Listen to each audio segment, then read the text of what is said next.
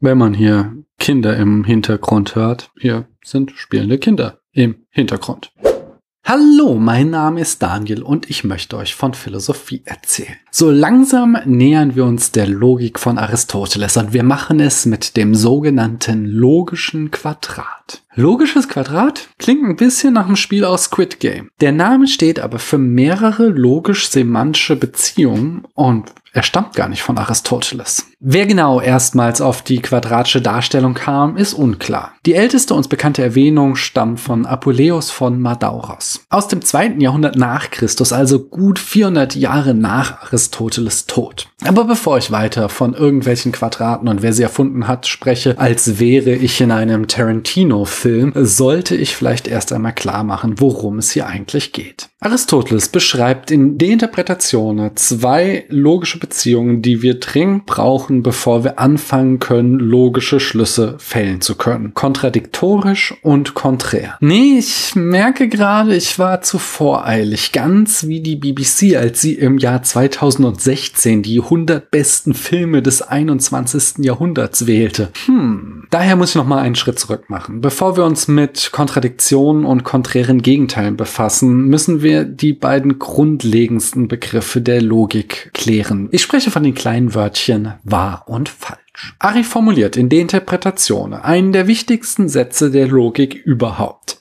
Wichtiger noch als aus großer Macht entspringt große Verantwortung und möge die Macht mit dir sein. Ich spreche vom Satz vom ausgeschlossenen Dritten. Demnach kann etwas nur wahr oder falsch sein, aber nichts Drittes. Es kann wahr oder falsch sein, aber nichts dazwischen und nicht beides. Wenn ihr euch für Politik interessiert, euch schon mal mit euren Eltern gestritten habt oder auch nur den Satz hört, unter Nutella muss man Butter schmieren, dann habt ihr bestimmt gerade die Luft zischend zwischen euren Zähnen eingesogen. Und ich werde gleich weiter auf Probleme und Einschränkungen des Satzes vom ausgeschlossenen Dritten eingehen, aber lass uns erstmal Aristoteles folgen und schauen, was er macht. Denn der Satz vom ausgeschlossenen Dritten ist auch keine ganz dumme Idee. In der formalen Logik können wir das durch eine einfache Formalisierung illustrieren. Nehmen wir den Satz, ein Film, der sowohl lustige als auch traurige Anteile hat, ist eine Dramödie. Diesen Satz formalisieren wir mit der Variable p. Es gibt nun p oder minus p, aber nichts anderes. Es kann kein halbes Minus vor P geben. Gut, in diesem Fall gibt es sogar nur Minus P und alles andere ist falsch, liebe Kulturpessimistinnen. Bevor jetzt der eine Logik-Nerd da hinten rechts schreit, dass meine Darstellung verkürzt war, hier noch einmal die vollständige Formalisierung des Satzes vom ausgeschlossenen Dritten. Minus, Klammer auf, P und minus P Klammer zu. So, jetzt haben wir das auch mal gehört und können mit dem wirklich wichtigen Kram weitermachen. Und jetzt werden schon die Einschränkungen wichtig, denn wenn du den Satz vom ausgeschlossenen Dritten verstehen willst, musst du wissen, dass Aristoteles von der Satzebene ausgeht. In meiner Formalisierung eben stand P für genau einen Satz, nicht für mehr und nicht für weniger. Wir sahen ja bereits in der Folge über die Kategorien, dass es eine wichtige Feststellung von Aristoteles war, dass wahr oder falsch nicht einzelne Worte sein können, sondern eben Sätze. Sätze. Aristoteles schränkt das sogar noch weiter ein, denn nicht alle Sätze kommen in Frage, wenn es darum geht, sie auf Wahrheit hin zu prüfen. Genauso wie nicht alle Twitterer lustig sind. Ja, Ulf, ich meine dich, deine Tweets sind nicht lustig.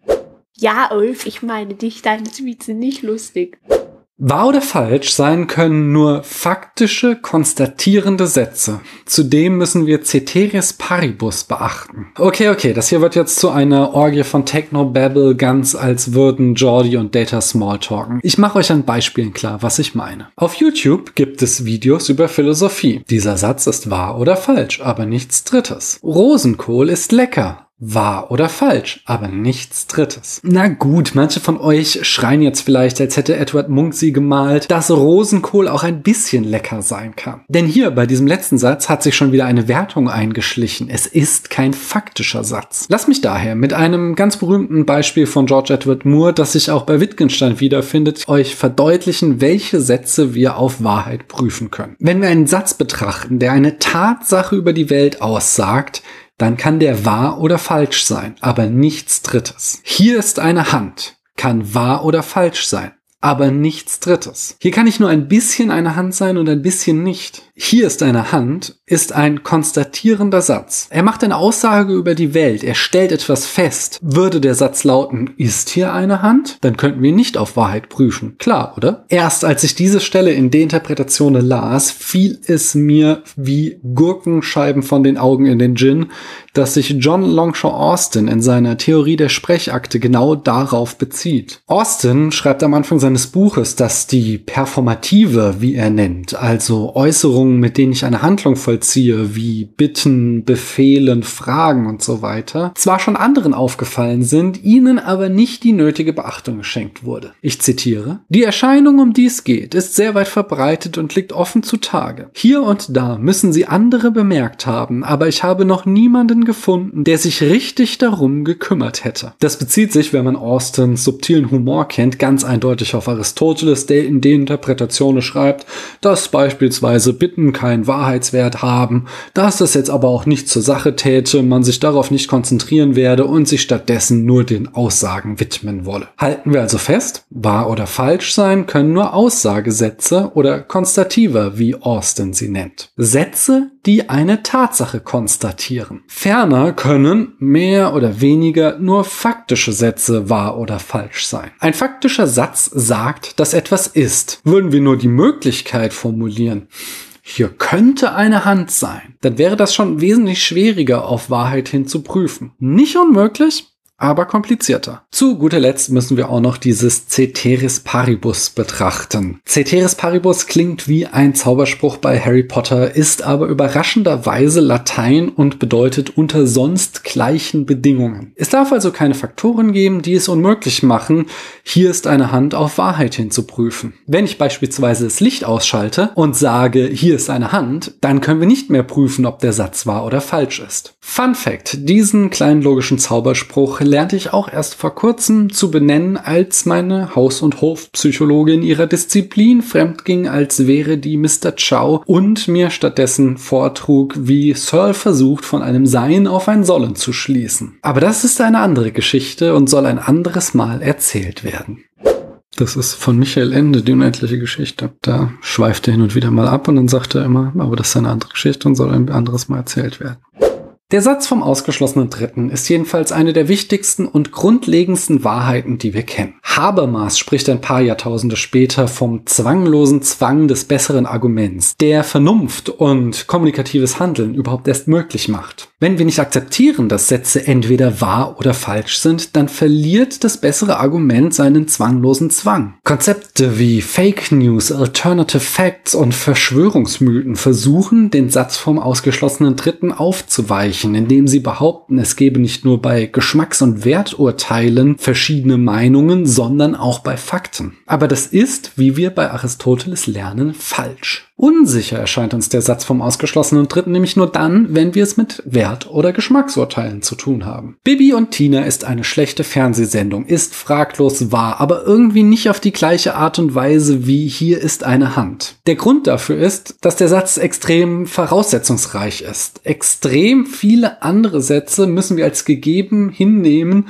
um diesen Satz auf Wahrheit prüfen zu können. Zum Beispiel, es gibt objektiv ästhetisch Gutes. Oder die unkritische Darstellung von Klassenunterschieden als unhinterfragte Normalität ist schlecht. Es ist eben kompliziert. Ich möchte nicht unerwähnt lassen, dass es höherwertige Logiken gibt, in denen der Satz vom ausgeschlossenen Dritten vertrackter wird, als Aristoteles sich das noch dachte. Die Fuzzy Logic beschäftigt sich zum Beispiel mit Problemen wie diesem. An Straßen befinden sich oft Schilder, die sagen, dass man bei Nässe nur 80 kmh fahren darf. Die Frage hier ist, wie nass muss die Straße sein, damit die Regel gilt? Muss sie klatschnass sein oder gilt die Regel schon, sobald der erste Tropfen gefallen ist? Die Fuzzy Logic löst solche Probleme damit, dass sie nicht nur zwei Wahrheitswerte annimmt, eins gleich wahr und null gleich falsch, sondern auch graduelle Abstufungen. Dann kann eine Straße eben auch zu 0,7 nass sein. Aber das ist auch eine andere Geschichte und soll ein anderes Mal erzählt werden. Kehren wir lieber zu Aristoteles zurück. Der stellt eine weitere wichtige Regel auf. Um zu prüfen, ob ein Satz wahr oder falsch ist, muss das Subjekt des Satzes existieren. Sören Eddie Johanna von und zu Bibi und Tina Ingen ist 1,80 Meter groß, lässt sich nur auf Wahrheit prüfen, wenn es auch ein Ding gibt, das Sören... Sören Eddie Johanna von und zu Bibi... Sören Eddie Johanna von und zu Bibi und Tina Ingen ist.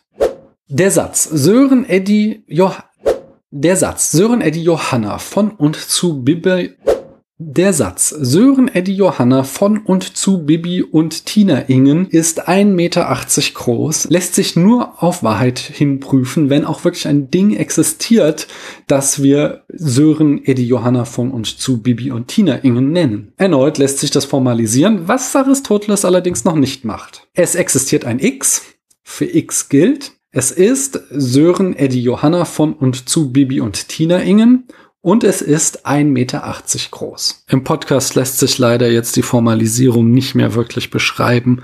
Schaut in die Show Notes. Das stellt uns natürlich vor das Problem, ob wir sagen können, dass der Satz Einhörner haben genau ein Horn wahr ist. Er scheint wahr zu sein, aber nach Aristoteles lässt er sich nicht auf Wahrheit hin prüfen, weil Einhörner nicht existieren. Ja, ich weiß, das ist ein Schock, aber es musste mal gesagt werden. Dass ich Einhörnern Eigenschaften zuschreiben kann, aber zugleich nicht sagen kann, ob diese Sätze wahr sind, sollte sehr viel später Willard von Orman Quine ganz schöne Kopfschmerzen bereiten. Da soll noch einer sagen, Philosophie hätte keinen praktischen Nutzen. Eine an Robert Brandom orientierte Lösung könnte übrigens sein, dass sich die Wahrheit von Einhörner haben genau ein Horn aus unserem Sprachgebrauch ergibt, indem sich dieser Satz nicht auf die Welt bezieht, sondern auf das, was wir über Einhörner aus der Literatur gelernt haben. Aber das ist jetzt wirklich eine andere Geschichte und soll ein anderes Mal erzählt werden. Unser nächster Abschnitt führt uns jetzt endlich zum bereits angekündigten logischen logischen Quadrat. Aristoteles stellt fest, dass alles, was sich bejahen lässt, auch verneinen lässt. Zu jeder Aussage gibt es also genau eine Negation dieser Aussage. Das folgt auch wieder aus dem Satz vom ausgeschlossenen Dritten, denn ich kann jeden Satz durch nicht in seine Negation umwandeln. Es macht mehr Mühe, die Knoblauchpresse zu reinigen, als es Mühe macht, den Knoblauch gleich mit dem Messer zu hacken, lässt sich umwandeln in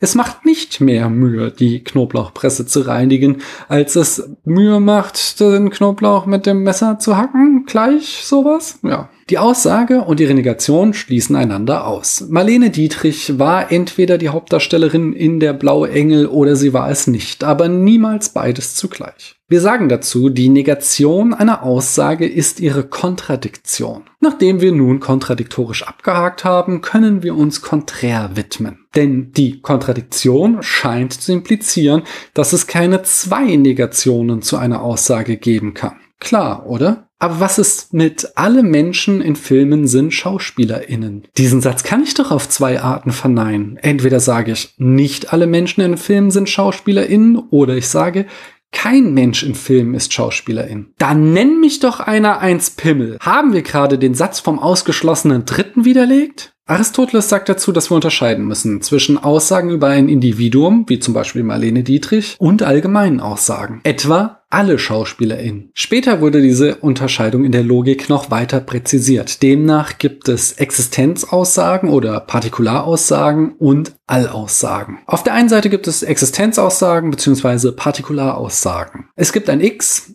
X ist Marlene Dietrich und X ist Schauspielerin in Der blaue Engel. Auf der anderen Seite gibt es Allaussagen. Für alle X gilt, wenn X in Filmen mitspielen, dann sind sie SchauspielerInnen. Und in dem letzten Fall können wir jetzt einerseits die Allaussage negieren. Wir können also sagen, das Prädikat ist ganz knorke, aber trifft eben nicht auf alle X zu. So wie das Metaverse vielleicht eine gute Idee ist, aber Nee, sorry, Mark. Mir fällt echt kein Beispiel ein, wo Marks Metaverse eine gute Idee ist. Hingegen können wir durchaus zu dem Schluss kommen, dass nicht alle X in Filmen SchauspielerInnen sind. Andererseits können wir aber auch sagen, wenn X in Filmen mitspielen, dann sind sie keine SchauspielerInnen. In diesem Fall sprechen wir noch immer über alle X, sagen aber, dass ihnen das Prädikat niemals nicht zugesprochen werden kann. Aristoteles nennt diesen Fall das konträre Gegenteil. Eine kleine Nebenbemerkung noch an dieser Stelle, um noch einmal die Metaphysik anzuteasern. Denn hier steckt eine Unterscheidung drin, die uns in der Metaphysik noch viel Kopfzerbrechen bereiten wird. Marlene Dietrich gehört zur Kategorie der Substanzen und sie ist ein Individuum. Schauspielerin gehört ebenfalls zur Kategorie der Substanzen, aber es ist ein Gattungsbegriff in der Terminologie von Aristoteles. Der Begriff bezeichnet also eine Gruppe von Individuen. Behaltet diese Unterscheidung schon einmal im Hinterkopf, denn sie wird noch sehr wichtig. Halten wir für die Logik erst einmal fest, Allaussagen oder allgemeine Aussagen, wie Aristoteles sagt, haben ein konträres Gegenteil. Das konträre Gegenteil von Mark Foster macht immer gute Musik, was offensichtlich falsch ist, ist Mark Foster macht nie gute Musik. Diese Sätze haben aber auch eine Kontradiktion. Mark Foster macht nicht immer, aber manchmal gute Musik. Okay, dieses Beispiel ist selbst PhilosophInnen zu unrealistisch. Nehmen wir da lieber alle Menschen in Filmen sind SchauspielerInnen und nicht alle Menschen in Filmen sind SchauspielerInnen. Ein wichtiger Unterschied zwischen einer kontradiktorischen und einer konträren Beziehung ist, dass bei einer Kontradiktion immer genau ein Satz wahr und einer falsch ist. Beim konträren Gegenteil können zwar nicht beide Sätze wahr sein, aber beide falsch. Um euch mit einem Standardbeispiel der Philosophie zu quälen, sowohl alle Schwäne sind weiß ist falsch, als auch alle Schwäne sind schwarz. Richtig ist, Einige Schwäne sind weiß. Beim konträren Gegenteil müssen aber auch nicht beide Sätze falsch sein, wie wir an dem Mark Forster Beispiel sahen. Schauen wir, was es noch für logische Relationen in diesem Quadrat gibt. Die Kontradiktion einer Allaussage ist die Negation einer Partikularaussage. Denn wenn es nur einen Menschen in Filmen gibt, der nicht Schauspielerin ist, dann kann der Satz, dass alle Menschen Schauspielerinnen sind, nicht wahr sein. Gleiches gilt auch umgekehrt. Entsprechend gilt, dass zu kein Mensch in Filmen ist Schauspielerin. Die Kontradiktion ist, mindestens ein Mensch in Film ist Schauspielerin. Denn ein einziger Mensch reicht ja aus, damit die Aussage nicht wahr sein kann. Wie sieht es aus mit einer Partikularaussage und ihrer Negation? Da wir schon gelernt haben, dass es nur eine einzige Kontradiktion gibt, können die einander nicht ausschließen. Die Negation der Allaussage war ja bereits die Kontradiktion der Partikularaussage. Und genauso ist es. Beide sind wahr. Einige Menschen sind SchauspielerInnen und einige Menschen sind nicht SchauspielerInnen. Die beiden Sätze sind kein Widerspruch, denn sie können sich auf verschiedene Menschen beziehen. Man nennt dieses Verhältnis auch subkonträr. Hier sehen wir übrigens wieder diesen Unterschied in den Substanzen, den ich nicht aufhöre anzuteasern. Denn Mensch ist ja eine Substanz genau wie Marlene Dietrich. Aber wir können nicht sagen, dass auch diese beiden Sätze wahr sind. Marlene Dietrich ist Schauspielerin und Marlene Dietrich ist nicht Schauspielerin. Es scheint also innerhalb von Substanzen große Unterschiede zu geben so große Unterschiede, dass wir uns fragen müssen, ob beide wirklich Kategorien der gleichen Art sind. Ich denke, wir sind hier was Großem auf der Spur.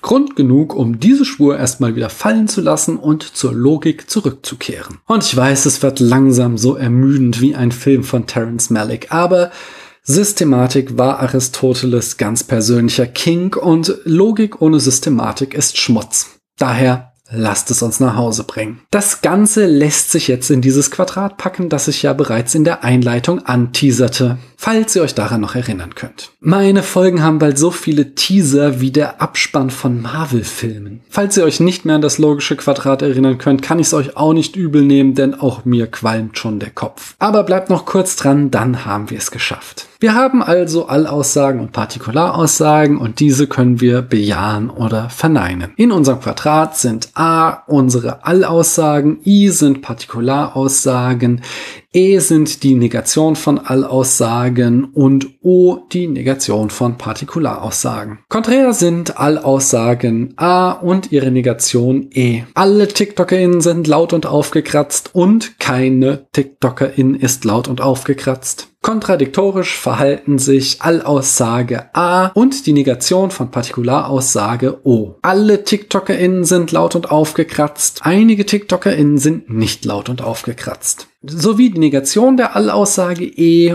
und die Partikularaussage I. Keine TikTokerInnen ist laut und aufgekratzt und einige TikTokerInnen sind laut und aufgekratzt. Subkonträr sind Partikularaussage I und ihre Negation O. Einige TikTokerInnen sind laut und aufgekratzt und einige TikTokerInnen sind nicht laut und aufgekratzt. Schließlich haben wir noch das Verhältnis subaltern, das sich bisher noch komplett unerwähnt ließ. Das bedeutet, dass ein Satz einen anderen impliziert. Er also schon in diesem Satz drinne steckt. Alle TikTokerInnen sind laut und aufgekratzt und einige TikTokerInnen sind laut und aufgekratzt. Wenn die Allaussage wahr ist, dann ist notwendig auch die Partikularaussage wahr. Genauso fällt es sich mit der Negation. Keine TikTokerIn ist laut und aufgekratzt. Impliziert, einige TikTokerInnen sind nicht laut und aufgekratzt. Beide sind wahr. Alter, was für ein Hassel. Ich wünschte, ich könnte sagen, das war es jetzt. Allein, this is just the beginning. Wir stehen erst ganz am Anfang der Logik, aber damit machen wir beim nächsten Mal weiter. Heute haben wir uns erst einmal ein Bier verdient. Das ist mal wieder so eine Folge, in der ich mich frage, ob die Leute bis zum Ende aufgepasst haben. Philosophie ist eben nicht immer leicht und fluffig, sondern kann auch anstrengend sein. Wenn ihr es bis hierhin geschafft habt, dann postet doch mal ohne weitere Erklärung Marlene Dietrich ist TikTokerin in die Kommentare. So können wir die Crowd da draußen schön verwirren. Ich danke euch, dass ihr mir eure Zeit geschenkt habt.